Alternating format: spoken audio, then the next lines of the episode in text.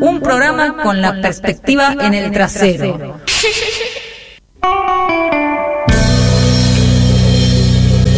Como, como ya dijimos varias veces, eh, en este programa, si responden a la consigna ¿qué te destruye? ¿Qué te destruye? Pueden eh, concursar por el libro Banzai de Femimutancia, editado por Feminismo Gráfico.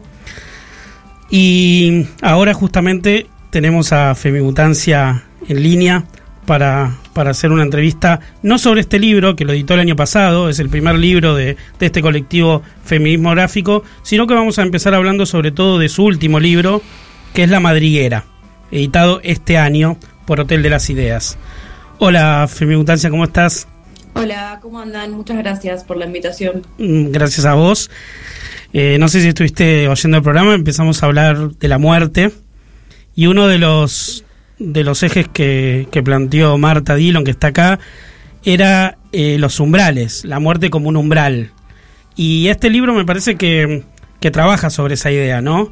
Con, con la idea de umbral, eh, ese umbral que descubre eh, la protagonista, que es un umbral muy particular, que es un umbral entre la vigilia y el sueño, pero también es un umbral como a otra realidad. Y en ese, y en ese juego se instala la muerte.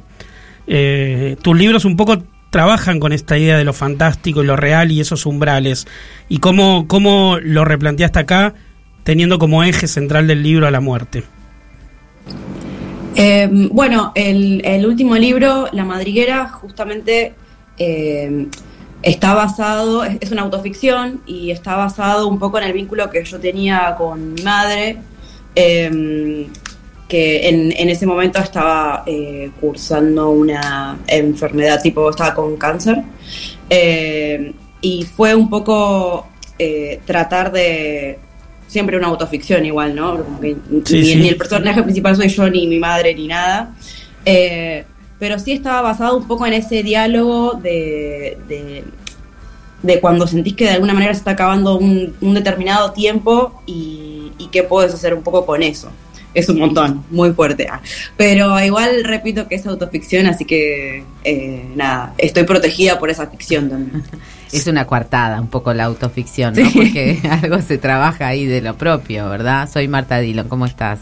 Hola, ¿cómo andás? Un gusto. Eh, sí, sí, eh, es, es, es sí, básicamente, como decías. claro, no, no, había una pregunta.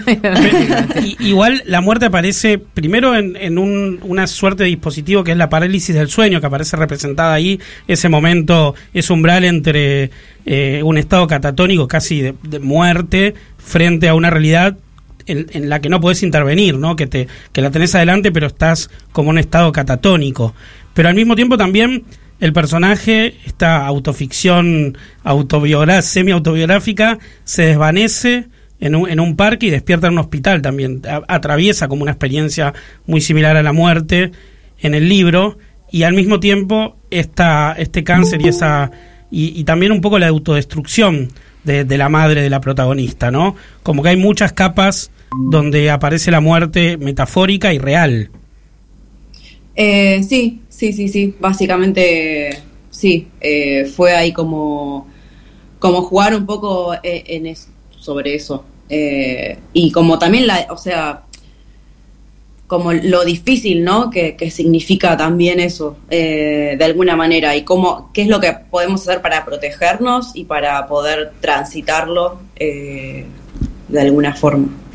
Eh, Femimutancia, ¿cómo, ¿cómo es el proceso creativo? Digo, ¿y cómo, cómo sobre todo trabajás eh, la autoficción, digamos, ¿no? ¿Cómo, ¿Cómo haces para separarte, digo, de una historia personal? Y en este caso estás contando una historia que tiene su dolor, ¿no? Eh, para, para poder separar y a la vez trabajar sobre, sobre tu propia materia, digamos, y este, y, y, y disociarla. Eh, parto, parto un poco como de, de, de experiencias personales eh, y trato de pensarlas desde otro lugar que eh, un poco para, para um, salvaguardar mi mente. Eh, y entonces como que muchas veces eh, parte de, de esta eh, como experiencia personal y de ahí se ramifica a un montón de otras como dimensiones que no existen y que son como parte de, mi imaginación, de cosas que me gustaría tener, eh, de conversaciones que me gustaría tener, eh, de conversaciones que pienso que podría tener con otras personas, eh, y en realidad es como todo medio una conversación filosófica que, que, pasa en mi cerebro y que, y que aprovecho para, para plasmarla en una historieta. ¿Cumplís deseos en ese proceso? Sí, sí, de hecho eh, en el libro eh, yo me debía una conversación con mi madre y, y, en ese libro hice, o sea, dibujé esa conversación con mi madre y, y cuando terminé el libro pude tener esa conversación. Hermoso. Eh, y fue como muy, muy loco todo. Eso es el arte, ¿no? Sí. Y, y también hay como algo que pasó, de hecho, esta semana. En el libro anterior, Banzai, vos eh, planteás toda la experiencia como persona no binaria y, y todos los problemas, digamos, podríamos decir, problemas sociales alrededor de eh, poder sociabilizar desde ese lugar de persona no binaria. Y esta semana se anunció en la Crack One Boom la presencia de Femimutancia como una de las artistas invitadas a este esta convención rosarina que se realiza en agosto eh, de historietas. Y en el, en el perfil de, de, del sitio de Crack One Boom la presentaban como artista no binaria y lo que sucedió fue horrible porque un montón de personas empezaron a agredirla, uh -huh. eh, a, a agredir su, su presentación como artista, su perfil como artista. De hecho, en lugar de poner likes o, o, o, o, pulgares levantados, en Facebook ponían risas, burlándose literalmente, y empezaron a ver un, una serie de comentarios que Boom tuvo que primero salir a aclarar que, que, no, que no va a tolerar ningún tipo de, de insulto y agresión a, la, a las personas, artistas invitadas, pero al, a, pero al mismo tiempo este, seguían aparece, o sea, como a, había como una, una violencia que es una violencia mayor a la que retrata Banzai, como es este juego que uno piensa una catástrofe en la ficción, pero en la realidad es aún peor. ¿Qué te pasó con todas estas experiencias, Jules, esta semana que tuviste a través de...?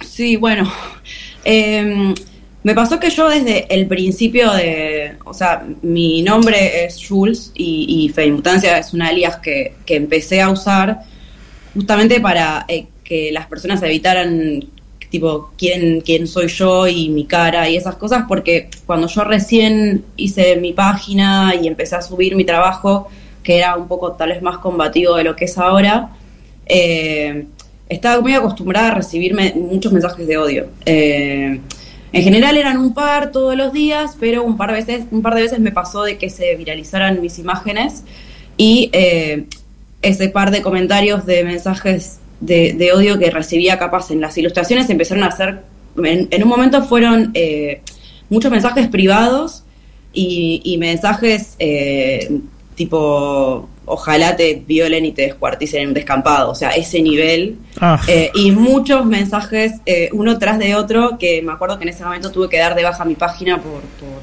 por varios días.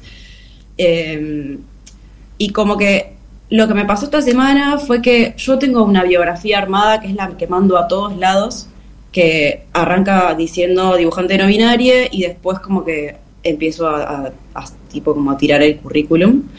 Eh, y como que es la biografía que mando a todos lados. Y me había olvidado, o sea, después como que dije, me tendría que haber dado cuenta.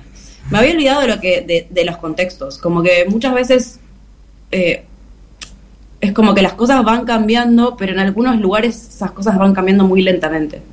Eh, Sí, a veces van cambiando para peor, porque también claro. hay unos discursos, unos discursos violentos de derecha que que nos habíamos olvidado y que están volviendo con una fuerza increíble. Sí, me, me pasó un poco eso, como fue como, oh, es cierto que simplemente por decir que soy no binaria me tengo que fumar eh, todos estos comentarios de estas personas que, nada, que se sienten socialmente autorizadas para, para, para agredirme y burlarse e insultarme. Eh, así que nada, hacía bastante que no me pasaba, así que fue una, una sorpresa no muy grata. Y, y, me pasó que, bueno, yo esperé a ver que la organización hiciera algo y, Y al otro día medio que no habían hecho nada, así que me comuniqué con una de las personas que me había invitado y como que le comenté como, che, como todo bien, ¿qué onda con esto? Eh, y entonces a partir de ahí como que sacaron como una especie de comunicado diciendo lo que decía Diego y empezaron a, eliminar esos, esos comentarios. Sí, y, de hecho eh, es más necesario todavía de lo que ya era que Feminismo Gráfico, este colectivo que vos formás con Mariela Acevedo y con Dani Ruggeri, que vino al programa hace unos programas, eh, va a llevar una muestra a, Rosario con una visión transfeminista de la historia de, de, la historieta, que va a ser parte de Crack One Boom. Así que eh, yo creo que eso va a ayudar a esta, esta suerte de, trolls cavernícolas eh, un poco a entender algunas otras cosas. Que ese no es su lugar, cuando menos. Claro, tal cual, tal cual. Claro, eh, esperemos. no sé, viste que uno siempre se lleva cada sorpresa.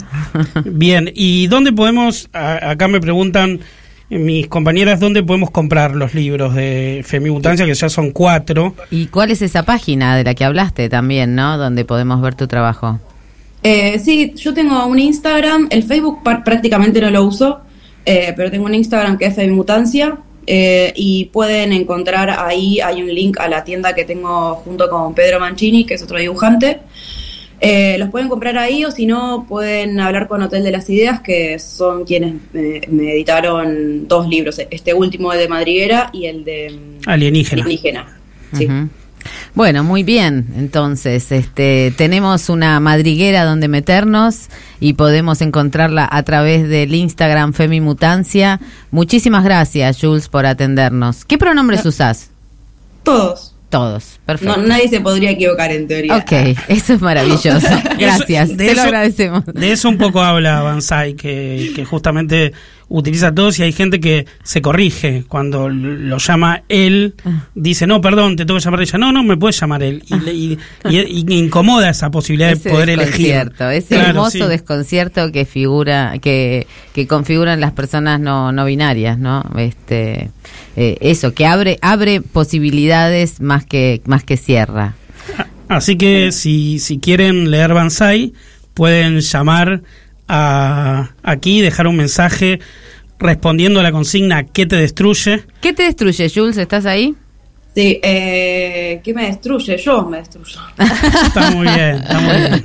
Bueno, bonsai, entonces. No, bonsai no, ¿cómo era? Bonsai, bonsai. No, pero te estaba pensando en los que en los que se tiraban, en los que eran kamikazes. Kamikazes. a, mí me gustaría hacerle una pregunta a Jules que se me acaba de ocurrir recién y que tuve esa duda eh, desde que sigo tu trabajo. Eh, Fanu Santolo te saluda, Jules. Eh, ¿Vos vendés tus, eh, tus afiches, tus obras, así en afiches como para encuadrar porque pienso que por un lado son muy lindos para decorar casas y también para hacerte tatuajes. O sea, yo me reharía un tatuaje de, de una de tus obras. ¿Salen tatuajes de femimutancia? Ok. Eh, sí, un par de personas se tatuaron. De hecho, yo había empezado a tatuar, eh, pero después medio que no, no, tuve más tiempo. Y después, de vez en cuando, hago como prints, algunas risografías, pero es. Eh, el tamaño es medio complicado para poder mandar por correo, como que todas estas cosas las fui descubriendo con la pandemia que fue envíos. el tamaño importa. En un festival asterisco dimos como premio un dibujo original Hermoso. de Jules y lo mandamos a Guatemala porque ganó una película guatemalteca. Así que en Guatemala está una obra de Jules exhibida como premio. Muy bien. Muchas gracias por este contacto ¿eh? y gracias, por el libro para regalar a nuestros oyentes. Te mandamos un beso inmenso. Abrazo. Gracias a ustedes. Chao. Bueno, y acá llegaron algunos mensajes este, al 11 25 80 93 60. nos han llegado mensajes que enseguida, por ejemplo, dice, me destruye que los cementerios no sean también parques o plazas para ir a tomar mate, hacer picnic, jugar al fútbol, o que estén abiertos a la noche, o que no se pueda ir a hacer rituales distintos a los religiosos. Domingo y hablando de la muerte, me encanta. Les abrazo, Miru. Miru. La noto. Y lo que estamos escuchando es Natalia Lafourcade. Hasta la raíz. Ahí es a donde estamos llegando. Hasta la raíz de la vida y de la muerte. Pasamos todos. Sigo cruzando ríos, andando selvas, amando el sol. Cada día sigo sacando espinas de lo profundo del corazón noche sigo encendiendo sueños para limpiar con el humo sagrado cada recuerdo.